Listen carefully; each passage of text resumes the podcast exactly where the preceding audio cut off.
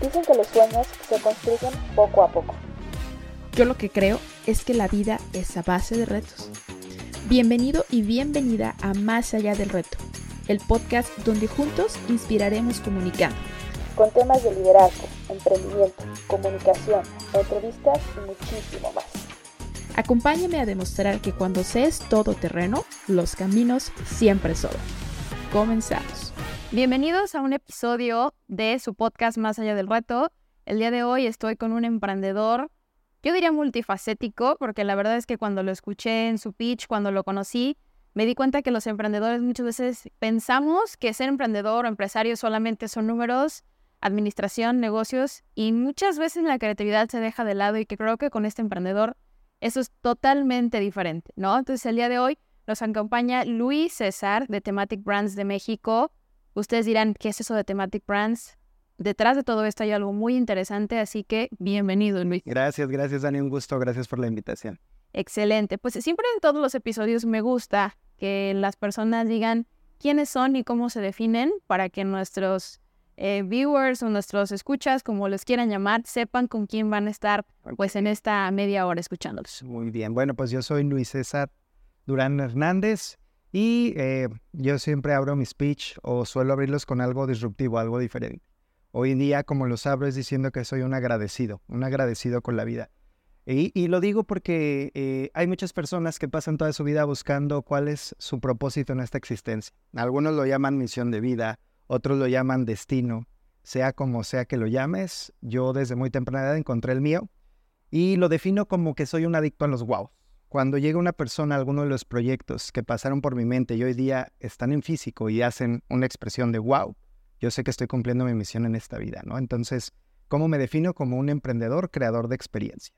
Excelente. Y bueno, ahorita yo mencioné un poquito el nombre como de tu corporativo, vamos a llamarlo así, no tanto como la empresa, Cuéntanos qué es Thematic Brands y qué se desprende de ahí. Ok, Thematic Brands es el, corporativo que une varias áreas de negocio.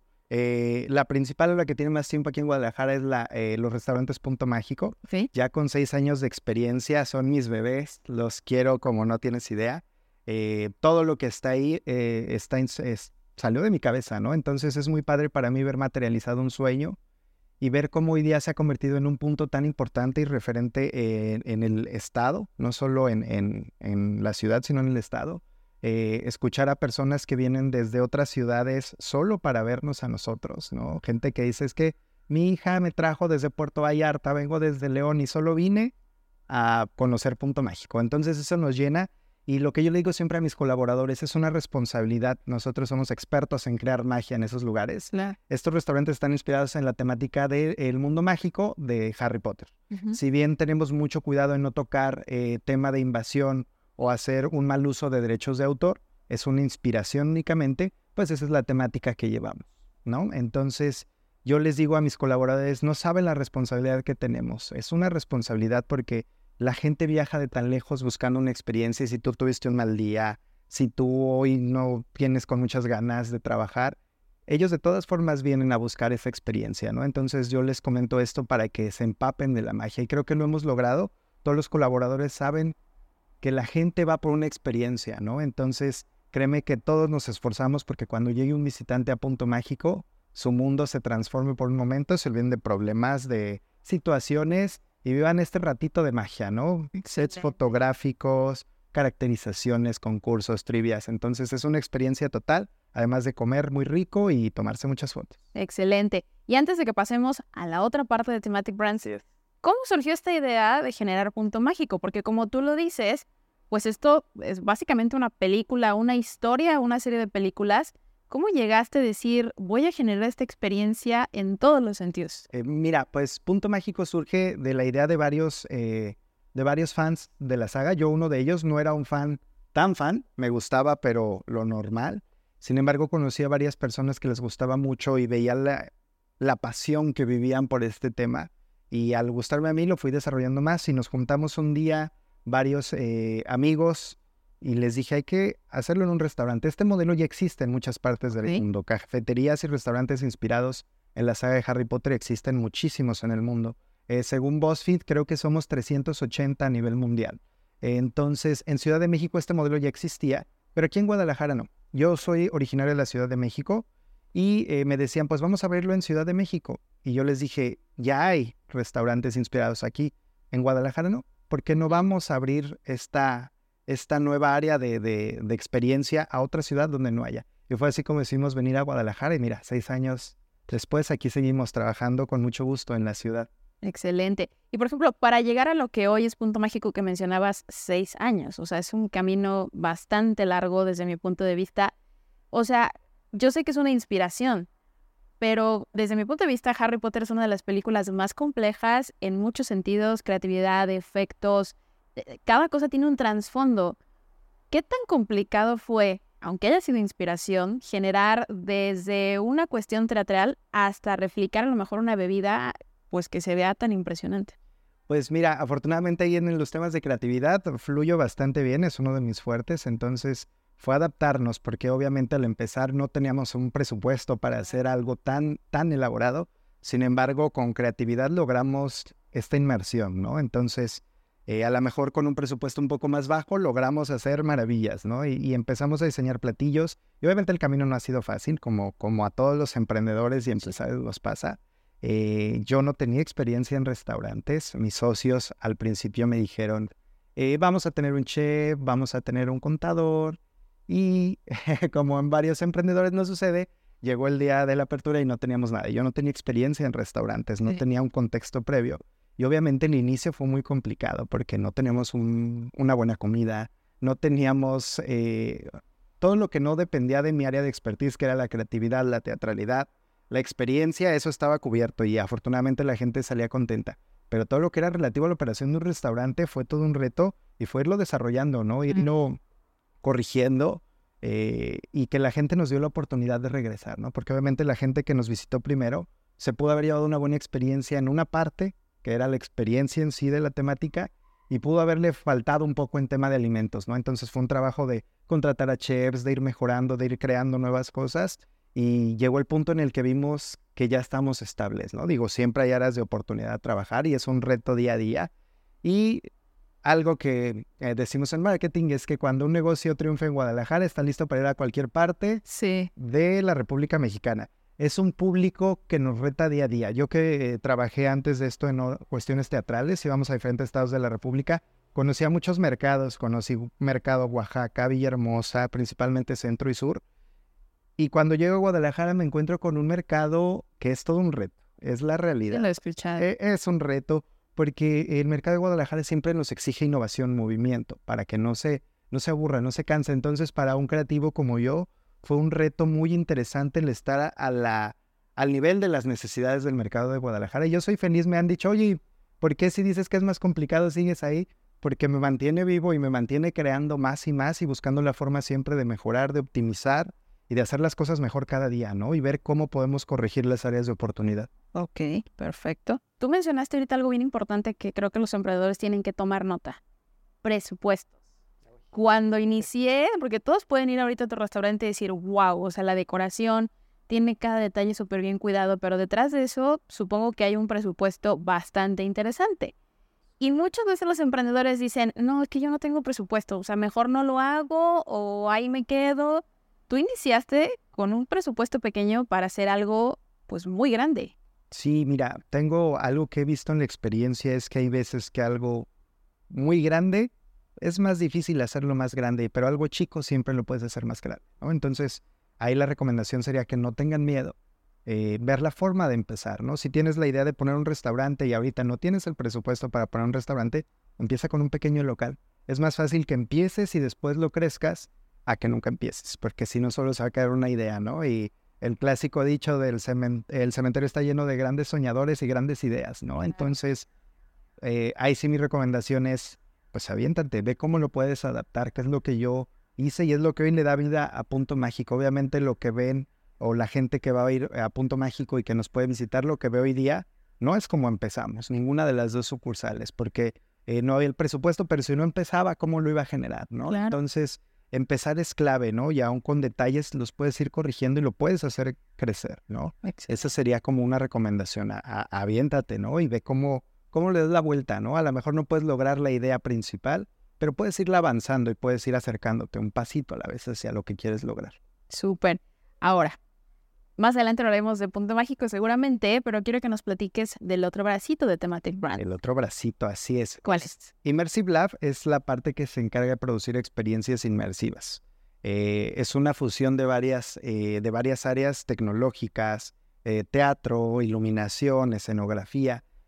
nos juntamos varios talentos creativos principalmente con el fin de formar un colectivo que pudiera crear experiencias, ¿no? Entonces en este colectivo que, que tengo la, la, fortuna de liderar, tengo escenógrafos, tengo técnicos en iluminación, em, expertos en teatro y lo que hacemos es crear experiencias inmersivas. La, primera de ellas fue Shempa, una experiencia inmersiva que se presentó en Forum Tlaquepaque el año pasado, que esperamos muy pronto regrese este, este próximo 2024. Y Shempa es una experiencia que lo que hicimos fue juntar lo mejor de las técnicas eh, de inmersión en el mundo, ¿no? Están estas experiencias tecnológicas, eh, la experiencia de Van Gogh, de Monet, de muchos artistas. ¿Qué sucede? Las experiencias inmersivas surgen en Asia, son los primeros que vinculan tecnología y entretenimiento, las retoma Europa y entonces es cuando surgen todas estas experiencias de grandes artistas. Las importan al continente americano, pero no tomaron en cuenta que el continente americano tenemos una forma de vivir el entretenimiento completamente diferente. Entonces, ¿qué sucede? Es, eh, son experiencias dirigidas a un nicho que les gusta a los artistas, pero aún así no estamos muy acostumbrados a lo contemplativo. Y el 90% de estas experiencias es sentarte a ver un loop de 45 minutos en el que te van presentando obras de los artistas. A mí particularmente me encanta, pero sí es una realidad que la gente entraba, se tomaba fotos y a los 5 minutos se salía, ¿no? Sí. Entonces, lo que hicimos al, al yo ver esta situación, digo, ok, ¿por qué nadie ha tropicalizado las experiencias? Y no solo en cuestión de tema, sino en cómo presentarlas. Es entonces que Shempa eh, se, dedica a tropicalizar las experiencias inmersivas. El concepto está inspirado en la cosmovisión mexica de, la muerte y cómo celebrar la vida, ¿no? Esa es la, principal temática, pero también tropicalizamos la forma de presentarlo. Son siete salas inmersivas, cada una con una técnica diferente. Juntamos las mejores técnicas y tecnologías del mundo para presentarlas en una sola experiencia y tropicalizamos también la forma de presentarlo. Shempa es emoción, es sentimiento, es olor, es tocar, es moverte, no es una experiencia contemplativa. Entonces, lo que sucedió es que logramos magia pura. La verdad es que la gente que la visitó salía muy satisfecha y más por el tema que tocamos. Yo soy holístico de nacimiento, me encantan los temas holísticos, me encanta fusionarlo con el mundo empresarial. Entonces, toda la creación conceptual estuvo muy basada en estas cosmovisiones que tenían nuestros ancestros, ¿no? Y el principal mensaje de Shempa es Aprovecha tu vida, solo tienes una oportunidad. Cáete, levántate, llora, ríe, enamórate, desenamórate y vive, porque tienes una sola oportunidad. Y mucha gente se queda con ese mensaje. Eh, tengo varios socios en ese proyecto. Es un proyecto muy caro de, realizar. Tengo muchos socios inversionistas. Y una de mis socias, Lupita Cruz, que, le mando un saludo por ahí, verá seguramente esta entrevista. Ella un día estaba afuera eh, viendo cómo estaba el asunto y salió una señora le dijo, ¿tú estuviste en esto de la creación de, este proyecto? Y le dijo, sí. Y llorando la abrazó y le dijo, gracias, no sabes lo que has cambiado hoy en mí. Entonces ese tipo de cosas es lo que me hace más adicto a los wows. Yo no puedo parar de, de sorprender a la gente. Yo creo que ese es mi propósito en esta vida, hacer que la gente diga, wow, ¿no? Entonces es lo que me motiva, es lo que me hace seguir, es lo que me hace aventarme y decir voy ahora por esto y vamos a esto y vamos a lograr esto. Entonces es increíble generar algo en las personas, es hermoso. Súper.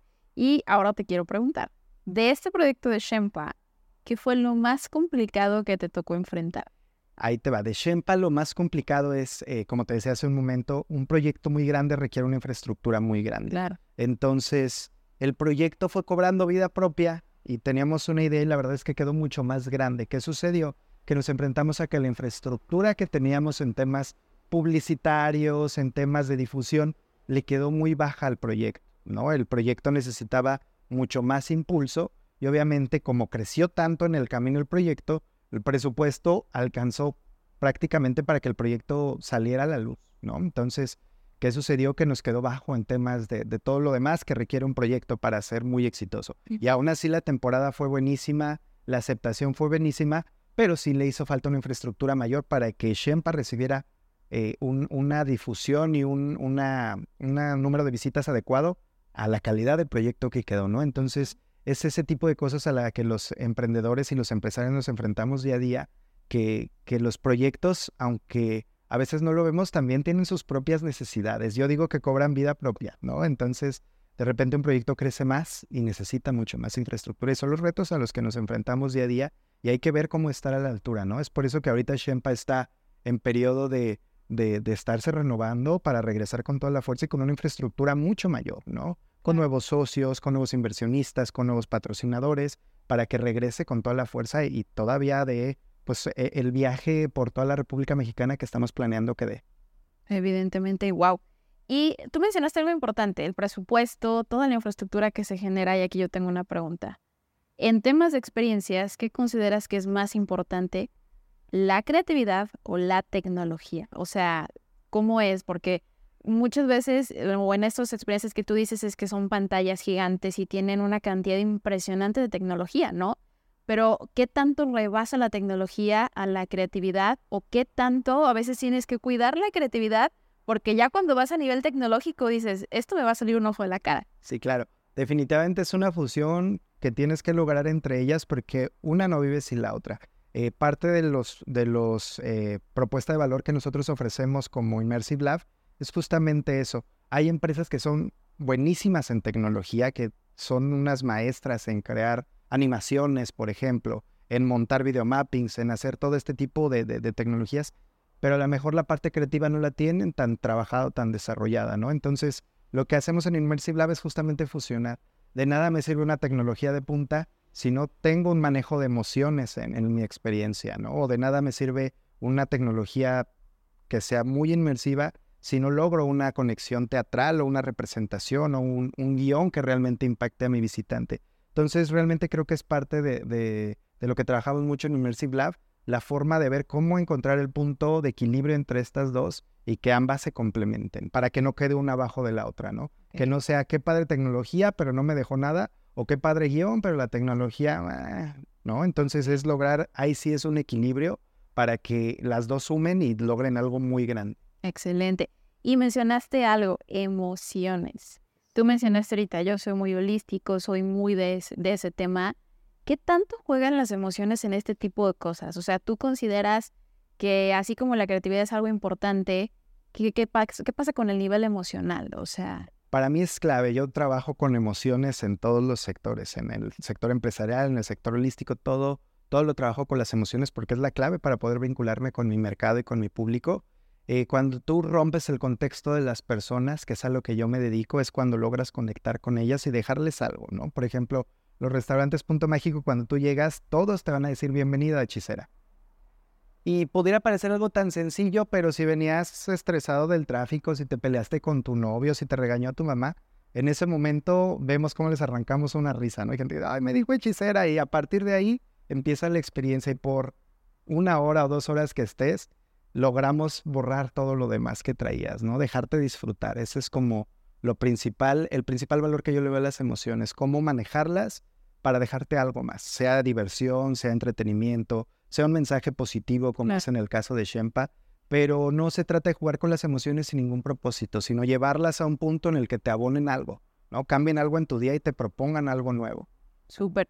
Y ahora, tú dijiste, Guadalajara es un público muy complicado, ¿no? Lo había escuchado, pero no había escuchado de viva voz que me dijeran, me tocó vivirlo en carne propia, ¿no? Y a ti te ha pasado ¿Qué te dice la gente? O sea, ahorita nos comentas de esta señora que le dijo a, tu socia, gracias, cambió algo en mí, pero justo como dices, o sea, aquí en Guadalajara han llegado muchas experiencias contemplativas que están muy padres, muy interesantes, pero que siento que como mexicanos o como jaliscienses dices, me falta algo, me falta sentirlo, vivirlo, olerlo, como tú lo dices.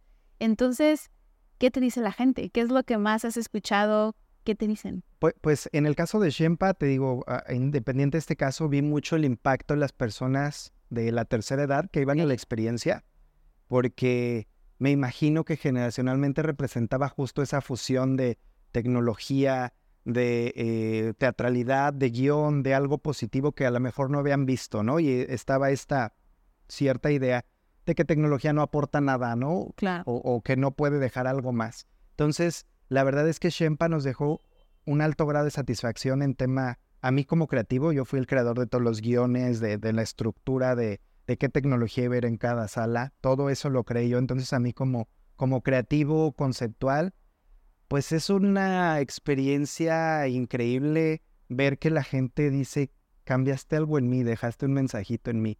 Y lo padre de Shempa es que estaba diseñado para las personas que querían ir a vivir algo completo, algo 360 experiencia, fotos, pero también la gente que solo iba por una foto y ya también salía feliz. Entonces, la verdad es que Shempa es una experiencia que, que nos dejó grandes satisfacciones, pero también grandes retos y aprendizajes, ¿no? Realmente Shempa tiene una energía bien bonita que ya cuando regrese y tengas la oportunidad de vivirla, Dani, vas a... Me va a dar estos comentarios, pero en general la gente de Shempa sale muy feliz y muy contenta. Y de Punto México también, ¿no? Que nos dicen, es que me la pasé increíble, es que concursé, es que...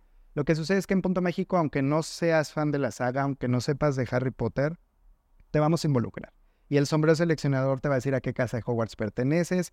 Y si no, te va a tocar una grajea de todos los sabores y te puede tocar la de moco, la de vómito. Entonces ahí todos se divierten, todos se entretienen y todos son felices. Y esa es mi idea, ¿no? Que cuando vas a una experiencia, eh, cuando algo es conceptual, pero demasiado conceptual, siento que se pierde un poquito. Cuando tú tienes que explicarle a la gente qué tenía que haber vivido, no salieron bien las cosas, ¿no? Entonces, eh, está padre ser conceptual, soy muy conceptual, pero siempre cuidando esta línea de que sea inclusivo y sea accesible a todos el concepto, ¿no? Para que no entres en este mundo del creativo muy creativo que no pudo transmitir su idea, ¿no? Entonces siempre cuido también esa delgada línea para que toda la gente lo entienda sin necesidad de que yo tenga que explicarles qué quería buscar con esa experiencia. lo hice de la mano de cada una de las personas. Ajá, sí, sí, sí. Tiene que pasar esto, ¿no? Pues que fluya, ¿no? Esto tiene que ir como, yo me imagino como una maquinita, o sea, entra y va surgiendo y lo va llevando porque cada persona lo va a vivir diferente. Aunque esté diseñado, me imagino, para que la experiencia sea algo, cada quien se va a llevar algo diferente, cada quien va a entender un mensaje diferente, cada quien pues lo va a vivir pues como se siente incluso yo creo en ese momento, ¿no? Eh, porque si manejan emociones, ahí está también un voto interesante. Y tú decías hace ratito, yo manejo emociones. ¿Qué tanto influye como creativo el que a lo mejor tú digas, hoy tengo que ir a planear una sala de Shempa y a lo mejor en tu casa sucedió algo fuerte, algo, algo que pasó? ¿Qué tanto influye tu estado de ánimo para poder generar esta creatividad en las experiencias? Es, es toda una todo un tema. Fíjate que, pues como te digo, yo también trabajo la parte holística desde hace muchos años, desde muy pequeño me interesaron estos temas. Soy numerólogo, estudio biodescodificación, hago eh, temas de, energéticos. Entonces, para mí es una combinación de ambas cosas. Y fíjate que parte de todo este camino y de este estudio que he aplicado al, al emprendimiento es entender que ninguna emoción es buena ni mala, ¿no? Es, es necesario que vivamos estados depresivos, es necesario que vivamos estados de ira el secreto está en no quedarnos en ellos, ¿no? Vivirlos, reconocerlos y pasar a lo que sigue. Entonces, todo, absolutamente todo nos aporta algo, inclusive este tema, cuando tengo que crear algo y estoy en un estado en que a lo mejor estoy un poquito más melancólico, veo qué de ahí puedo rescatar y aplicar, porque también es necesario, ¿no? Tenemos esta errónea idea de que lo negativo hay que dejarlo a un lado, o está esta corriente del positivismo eh, mágico que es desaparecen las emociones negativas, sonríe, sonríe, no. Hay veces que tienes que estar enojado, hay veces que tienes que estar triste y cuando tú aprendes a reconocer esas emociones, vivirlas y dejarlas fluir, es cuando empieza a surgir más la creatividad. Yo aplico mucho eso, ¿no? Entonces, eh, aterrizando la pregunta, cuando estamos en días no tan buenos o no tan complicados, veo qué de eso le aporta a mi experiencia o lo que estoy creando en ese momento, porque seguramente algo importante va a salir de ahí. Vale, interesante la respuesta. Más o menos esperaba como que algo así, pero creo que la complementaste de una manera muy interesante y creo que eso aplica para todo. O sea, yo me enfoqué mucho porque creo que como tú juegas con emociones, muchas veces la parte creativa, eh, o me sucede que a veces en mi trabajo me dicen, mm, es que no, no saben cuantificarla, ¿sabes? Es como, piensa que te sientas y ya, no ya todo, ¿no? Pero creo que es un cúmulo de muchísimas cosas, de muchos factores, y que tú lo veas de esa manera, creo que es un aprendizaje en todos los sentidos, ¿no? Porque hay que ser creativos para todo. Entonces, utilizar incluso esas cosas malas, podría decirse de esa manera, para convertirlas en algo, en explotarlo de alguna manera, eh, creo que es algo interesante, ¿no? Me gustaría preguntarte, ¿qué diría este, el pequeño Luis César si lo tuvieras aquí enfrente de ti y viera lo que has hecho, pues, hasta este preciso momento en, tu vida profesional y personal? Pues él diría que está orgulloso de, de que estamos luchando por cumplir nuestros sueños de ser nosotros mismos, de dejar nuestras creencias que nos limitan muchas veces. Y yo le diría que me acompañen. He hecho varias veces este ejercicio de hablar con él y decirle, acompáñame, ve los logros conmigo, eres parte de, de estos logros porque desde chiquito me cuenta mi mamá que a los dos años todavía ni aprendí a hablar del todo bien y ya organizaba fiestas imaginarias. Y los que estaban en la mesa no era el payaso, había un pastel, me aventaba. Entonces, para mí es un orgullo decirle a ese pequeño, estamos creando experiencias, estamos sacando a la gente de su mundo por unos segundos, por unas horas, y estamos haciendo un cambio. Y esa es la forma en la que tú y yo contribuimos a hacer un mundo diferente. Excelente, qué genial. Me encantó, me encantó. Y, y ahora, ¿qué sentimiento tienes al te encuentras en los finalistas a nivel estatal, Jalisco?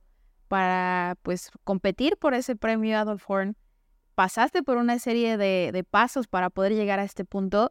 ¿Qué sentimiento tiene Luis César en este preciso momento que, pues está concursando por esto tan importante? Pues estoy muy emocionado, estoy muy contento, estoy feliz de, de, de poder participar porque ha sido un trabajo muy grande y fuera de verlo como algo personal, el que yo esté eh, compitiendo por este premio, es un logro compartido con todas las personas, con todos mis colaboradores. Y se los digo y en cuanto quedé como finalista, les mandé un mensaje a todos los colaboradores. Les dije, este logro, el que yo esté aquí es un logro de ustedes también, porque yo puedo tener mil ideas y puedo crear mil experiencias, pero si no hay quien las lleve a la vida real, no estarían hoy en día. Entonces, eso es mi principal alegría.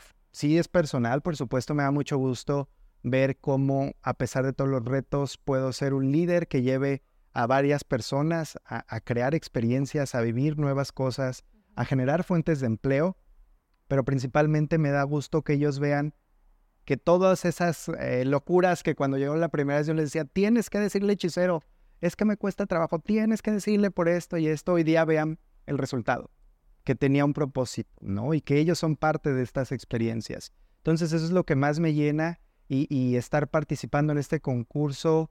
Yo soy la cara, pero atrás de mí hay más de 100 personas, ¿no? Entonces, ellos son los que ejecutan las experiencias, yo tengo las ideas, pero ellos son los que día a día llevan a los hechiceros, a los espíritus, que así se llamaban en Shempa, los visitantes, a vivir estas experiencias y a sacarlos un ratito de su contexto regular y ofrecerles un ratito de magia, de diversión, de entretenimiento, de susto, de todo, ¿no? Porque ahora viene Horror Box en Plaza del Sol, que vamos a estar ahí eh, a finales de octubre que ahora es una experiencia de terror. Por primera vez incursiona en Mercy Lab en el terror. Estamos preparando cosas muy padres, entonces ahora hasta sustos vamos a generar. Estoy feliz. Excelente. Pues genial. Ya para cerrar, siempre le hago esta pregunta a todo mundo porque me encanta escuchar las respuestas que tienen. Si tuvieras un avión para dejar un mensaje y que todo el mundo lo viera, ¿cuál sería el mensaje que dejarías? Atrévete a vivir y a ser tú. Definitivamente nos cuesta mucho trabajo ser nosotros. Y de repente estamos viviendo la economía de nuestros padres, las formas de pensar de, de la sociedad, pero cada uno de nosotros tenemos un sello bien particular y bien único y cuando te atreves a ser tú, quitando todas estas ideas que nos fuimos comprando a lo largo de, de nuestra educación, de nuestro crecimiento, y empiezas a ser más tú lo que realmente eres, tu esencia natural, la magia empieza a suceder, ¿no? Empieza todo a cambiar, empieza todo a fluir porque estás siendo lo que tú eres, ¿no? Sin limitaciones, sin creencias, sin hacerte pequeño, porque muchas veces nos encontramos haciéndonos pequeños con tal de no incomodar al otro, ¿no? Entonces, por estar complaciendo a otros, por estar tratando de no incomodar a otros y de que nos acepten tal vez, resulta que dejas de ser tú. Entonces, vive y sé tú y la magia va a empezar a suceder. Eso sería lo que yo les, les diría a las personas. Fabuloso. Pues nuevamente muchísimas gracias Luis, disfruté mucho esta plática, eh, aprendí también bastante y pues ahora sí, si quieren conocer un poco más de experiencias, déjanos tus redes sociales de Punto Mágico. De sí, sí, sí, miren, eh, me, encuentran en arroba Punto Mágico GDL en Facebook e Instagram. Mis redes personales es arroba Luis Durán Coach, donde tiene un enfoque un poco más al holístico, que es la nueva área de desarrollo que estoy trabajando. Ahí pueden ver un poquito de todo lo que hago, de todo lo que aprendo, de todo lo que me gusta eh, compartir con las personas. Y pues los espero en cualquiera de las experiencias o en cualquiera de los lugares donde esté. Me dará gusto verlos y saludarlos a todos. Fabuloso. Pues yo creo que lo vamos a hacer una segunda parte, pero no ya hablando de negocios, sino de la parte holística, que creo que es algo importante muchas veces, creo que para todos, pero a nivel empresarios, eh, creo que se descuida mucho a veces la parte del ser, ¿no? La parte de la persona y creo que si no estás bien contigo mismo, pues todo lo demás nunca va a suceder de manera eh, exitosa, ¿no? Entonces te agradezco nuevamente, Luis. Y pues no se pierdan el próximo episodio. No olviden seguirnos para más contenido. Dejen sus preguntas, sus comentarios, compártanlo con sus amigos porque la verdad está muy interesante y compártelo sobre todo porque si se dan una vuelta para acá a Guadalajara, pues para que vayan a conocer Punto Mágico. Nos vemos, hasta la próxima. Gracias por formar parte de un episodio más de tu podcast Más allá de reto. No olvides compartirlo y así juntos inspirar comunicando. Hasta la próxima.